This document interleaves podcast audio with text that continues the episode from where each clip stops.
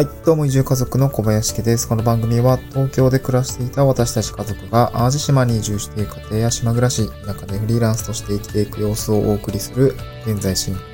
形から田舎移住ドキュメンタリーラジオです。はい、えっ、と、今日のトークテーマはですね、えっ、と、移住後の仕事の一つ、地域おこし協力隊に向いてない人の特徴4選というような内容でお送りをしていきたいと思います。はい。まあ、あの、地域おこし協力隊に向いてない人ってね、ちょっと若干ネガティブな内容なんですけれども、まあ、なんていうんですかね。うーん、まあ、あれなんですよ。ちょっとブログを書こうと思っていて、いろいろですね、あの、Google のキーワードプランナーっていう、その、ツールを使って、あの、地域おこし協力隊っていうね、まあ、キーワードをいろいろ検索してたときに、まあ、どれくらい検索されてるんだろう、まあ、月間ですね。月間どれくらい検索されてるんだろうっていうのが調べることも、まあ、1万から10万回ぐらい調べられているっていうね、結構まあ検索されるキーワードであることに気づいたんですね。まあ、まあ私も、うーん、まあこの地域おこし協力隊の制度って正直新入社員の頃知ってたか、7年、んもう8年前 ?7 年前か。8年前か。になるんですけど、知ってたかっていうと、いや確かに知らなかったなと思って、で、全然、働、あの、また、私の場合はたまたまね、えっと、友人が地域おこし協力隊に、えっと、3年目ぐらいですかね。しかその子は入社3年で、3年か4年かぐらいで辞め、5年か。入社5年目ぐらいに辞めて、地域おこし協力隊になってっていうことを聞いて、そんな制度あるんだっていうところで気づいたんですね。うん、なのでそれまでは全然知らなかったし、で、協力隊の制度自体も別になんかきっかけがないとね、知らないっていうような状況だったんで、まあね、全然調べることもなかったんだけれども、まあ今地方移住っていうところの熱ですね、まあ、ニュースとかにもなっていたりとか、私もなんか最近のニュースでなんか政府が、あの、まあ、一極集中を是正するために、まあ、テレワークとかね、まあ、まあ、図らずともこうテレワー、えっ、と、コロナの影響でテレワークが推進されて、まあ、整ってきて、テレワークできるような人が増えてくると、なぜか地方に、え目が向くというような、まあ、どこ、あの、東京で働なく、働かなくてもいいとか、都心部で働かなくてもいいから、ゆっくりと地方で過ごしたいっていう人が多分多くなってきているというようなところが推察されますけれども、まあ、地域おこし協力隊もね、あの、仕事が、なんていうんだろ、うや、めて移住するってなった時の、まあ、一つの手段になるっていうところが、あの、言われてますので、まあ、こまあ、この月間1万から10万回ぐらい検索されているっていうのは、なんか今の状況を考えると、まあまあ、なんか気持ちわかるなっていう感じですね。私もすごく Google で、えーこの話は検索していたので、えー気持ちはわかるなという感じですね。はい。ちょっと、まあ、えっ、と、前段で3分くらい使っちゃったけども、今日はですね、あの、地域おこし協力隊に向いてない人の特徴4選ということで、まあ、まず4つ端的に述べますと、えっ、とですね、自分で行動できない人。2つ目がスキルがない人。3つ目が挨拶ができない人。4つ目が行間が読めない人ですね。はい。この4つについて、まあ私が思っているところですね。まあ今現役で、協力隊やってますけれども、この4つが多分持ち合わせてない人はあんまり向いてないのかなというふうに思っています。で1つ目が自分で考えて行動できない人ですね。これは地方移住をして、かつ協力隊になるってことは、もう場所も仕事も変わっていて、環境もガラリと変わっているというような状況です。まあ、ある意味では、まあ、これまでやっていたことが別に全然通用しないっていうか、なんていうか、今までのやり方では別に全然、あの、通用しないというか、え変わっているよねっていうちょところになります。で、移住したてって近くにこう教えてくれる人とかもいないし、上司もいな、あ、上司、いるんかな えっと、私の場合はフリーランス型なので別に上司もいなければ、担当の方はいらっしゃるんだけどね。はい、あの、上司もいないし、こうなんか OJT って、あの、私社会人1年目の時に、あの先輩がつっきりでこう、いろいろこう背中を見せてくれる人がいたんだけれども、まあ、オンザジョブトレーニングやりながらえ訓練していくっていうことも特になくて、もう、はい、行ってらっしゃいっていう感じなので、やっぱりこう自分で考えて、あの、行動できる、まあ、仮説を立てて、まあ、今こういうことが起きてるから、なんかこういうふうにやればいいかもねっていうような話を、まして、こう周りをね、一緒に仕事をしていかなければならないので、ちょっとこの辺がこう仮説立ててロジカルにこう動いていけないとちょっときついかもなっていう感じですね。はい、本当にわからないこと、かつ正解がないことについて、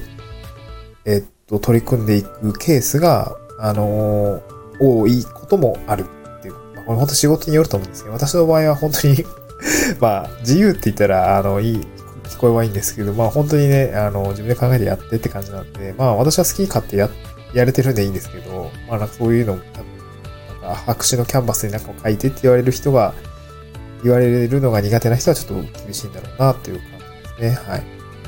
まあ、でも多分ですけど、まあこの放送を聞いている方とか、あと多分ね、地方に移住したいっていう方、多分そういう人いないと思うんですよね。あの、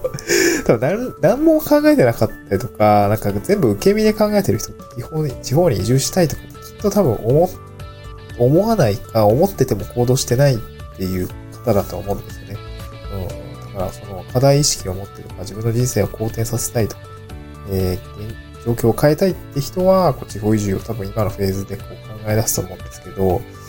まあ、それって結構大変だったりするんで、仕事どうするんだとか、家族どうするんだとかね、まあ、そういうのをしっかり考えないといけないと思うんですね。仮説立てていろいろ考えてると思うんで、まあ、基本的にはね、こう、そう、あの、地方に、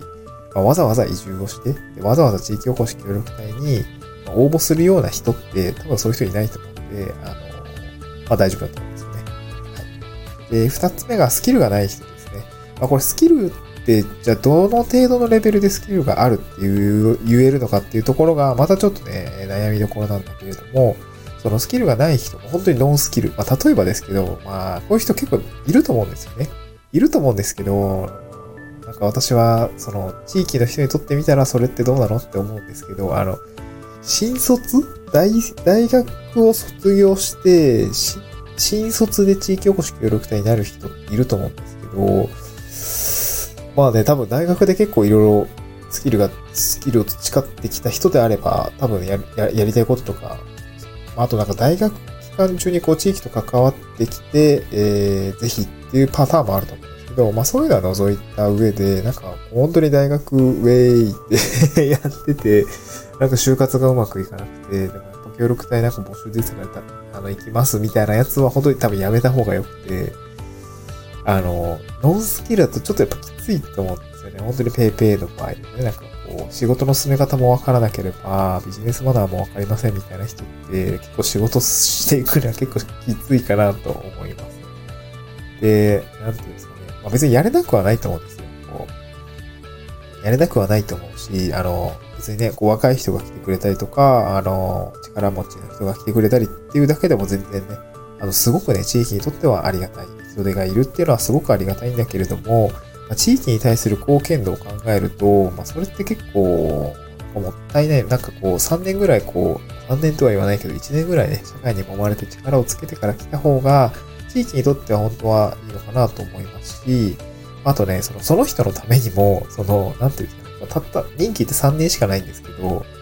3年後じゃどうするんだろうってなった時に、3年後、まあ私の友人、あの、こういう言葉を使ってたんですけど、地域おこし協力隊って、本当使い方によってはもう本当は2位と予備軍だよね、みたいな、そういう言い方をしていて、まあ、確かに一理あるなと思っていて、もう何もやらなかったら本当に何も身にならない形で、あの、3年過ぎてしまうし、やっぱりそういう人、ね、3年後どうするんだろうっていうと、やっぱ結構厳しいのかなと思います。で、今の地域おこし協力隊を目指している方の多くは、えっと、やっぱりやりたいことがあったりとか、地域を何とかしたいっていう、こう、目的意識を持った方が非常に増えてるなと私は感じまあ、私の周りは少なくともそうっていう感じですね。はい。まあ、なので、なんかその卒大語を意識して、まあ、えー、来れるように、ような人？で、そういう人って大体何かしらのこうスキルをね、あの、まあ、レベルはどうあれスキルとして、まあ、地域に入って役に立てるようなスキルがある人が多分多いのかなと思いますので、あのまあ、全然ね、会社員やってる方って、大体こう会社員をやるってことはね、何かしらのスキルついてると思うんで、まあ、そういったところは、あの、全然臆せずこう応募に、応募するといいかなと思います。はい。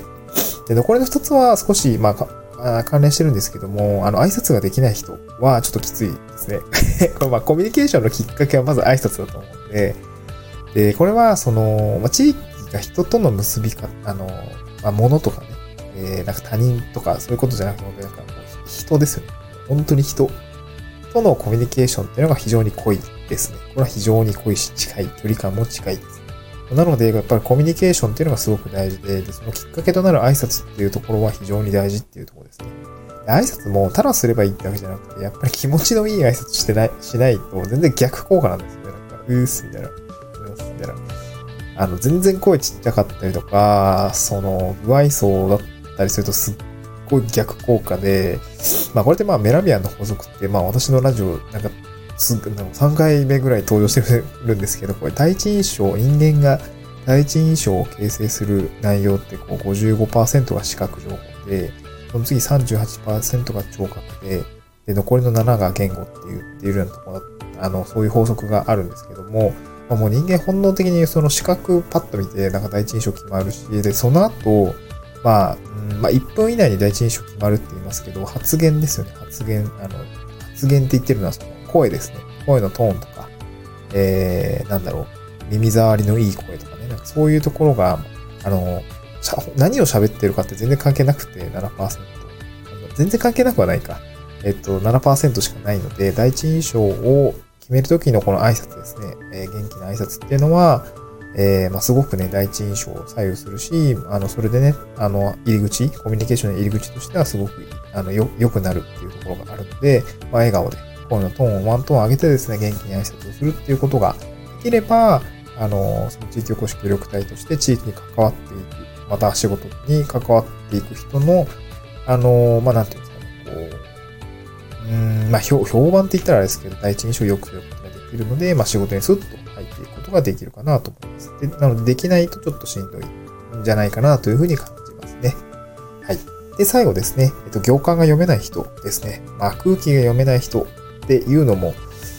間違ってはないんですけどね。またその空気を読みすぎちゃう人もね、あそれはそれで良くないんで、まあ、これもね、あの、田舎は人間関係が大切っていうような内容になります。で、コミュニケーションの仕方も少し気を使おうっていうところです。気を使うって、うーん、なんていうんですかね、まあ、気を使うっていう言葉自体が少しこう、ネガティブな捉え方、なんかすごい、なんかもういやいや気使うわ、みたいな、そういうものに捉えられがちなんですけど、まあ、なんて言うんですかね。まあ、両面あると思うんですけど、まあ、そういう気を使うっていうのもあると思うんですけども、まあ、ある意味こう、マナーというか、あと、まあ、おもてなしみたいなね、使い方なのかなというふうに、まあ、そういう側面も気を使うってことはあると思うんですね。こう、気持ちよくコミュニケーションを取るために気を使うとかね、おもてなしの気を使うっていうの。まあ、会話ですね。あの、の仕方を、まあ、しっかり気を使うと、まあ、より良いコミュニケーションが取れるっていう意味合いで、あの、私は少し気を使った方がいいですっていうふうに、あの、話しています。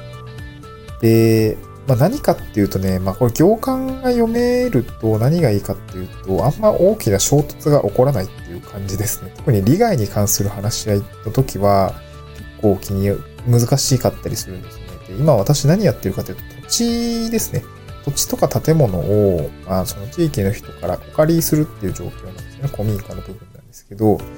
まあちょっとなんか、えっ、と、ややだいぶ遅延してて、なんか私が来る頃にはまとまってるはずだったみたいなんですけど、なかなかうまく前に進んでいなくて、まあやっとね、その契約の段階に入ってきているという状況なんですけど、そういう利害に関する話し合いって結構ね、えー、気が変わったりされると困る、困るっていうような、まあ行政的な案件を私は抱えてるんですけど、まあ、しっかりこう丸く収めていく必要があるので、まあそういうとこはやっぱりコミュニケーション力っていうところ。非常にな大切になってくると。で、大事な話を切り出すときの、えー 行間を読む感じだったりとかね。ま、そういうのは必要かなと思います。うん。まあこれはまネガティブな話かもしれないけれども、そんなことは、あの、なくて、まあ、まあ、サラリーマンやってる人はね、多分わかると思うんですよ。みんな共通だと思うんで、行間を読むとか、空気読むとか、ただ読みすぎるとあんま良くないんですけども、まあ選択できるってことは大事かなっていうね。あの空気が全く読めない人と空気読みすぎちゃう人っていうのはやっぱりどっちもダメで、えー、っと、両方選択できる、まあ、使いこなすっていうことですね。まあ、これができる人の方がいいかなと思います。はい、ちょっと長くなっちゃったんですけども、移住後の仕事の一つ、えー、地域おこし協力隊に向いてない人の特徴4選ということで、えー、お話をさせていただきました。えー、振り返ると自分で考えて行動できない人、スキルがない人、挨拶ができない人、え行間が読めない人と、この4パターンの部分ですね。なんか、ああ多分自分は大丈夫だよなっていうところですね。あの、まあ、ちょっと振り返ってみてはいかがでしょうか。はい。ちょっと長くなっちゃったんですけども、こちらで以上にさせていただきます。また次回の収録でお会いしましょう。バイバーイ。